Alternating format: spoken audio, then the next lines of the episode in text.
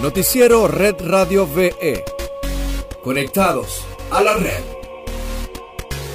Bienvenidos a esta nueva edición de Conectados a la Red. Hoy es miércoles 5 de agosto de 2020. Yo soy Vicky Zoe y estas las informaciones.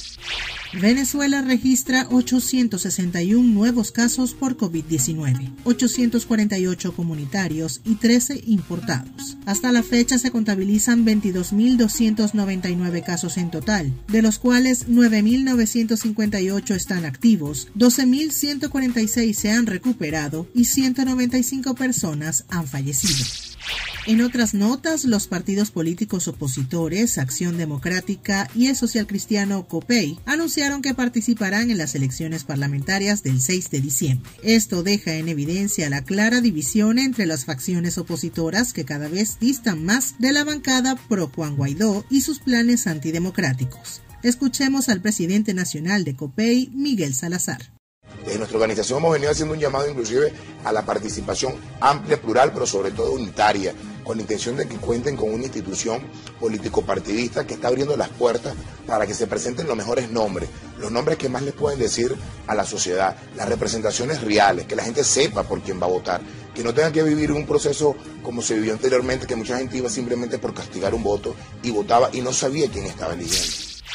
En Red Global te contamos que el expresidente de Colombia, Álvaro Uribe Vélez, afirmó que durante la realización de un chequeo médico tras la decisión de la Corte Suprema de Justicia de dictar la detención domiciliaria, supuestamente dio positivo para para coronavirus. Uribe, de 68 años de edad, relató en conversación telefónica con la revista Semana que no tiene síntomas diferentes a un leve dolor de garganta. También confirmó que dos de sus hijos resultaron positivos hace 10 días. 24 horas después de que la Corte Suprema hiciera pública su decisión de darle casa por cárcel, Uribe informó a la revista Semana que no podría trasladarse de su hacienda hasta que se confirme que ya no tiene la enfermedad, lo que pone en duda que vaya a acatar la medida judicial.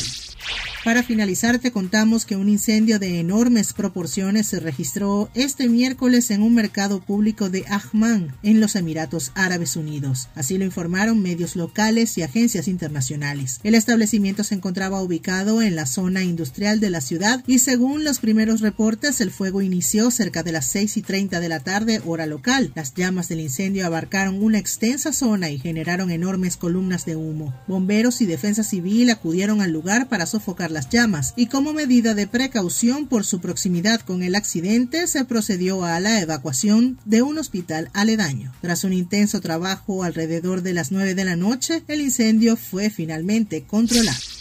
Hasta aquí llega Conectados a la Red. Para más información visita redradiove.com y síguenos en nuestras redes sociales, arroba redradiove. Hasta mañana.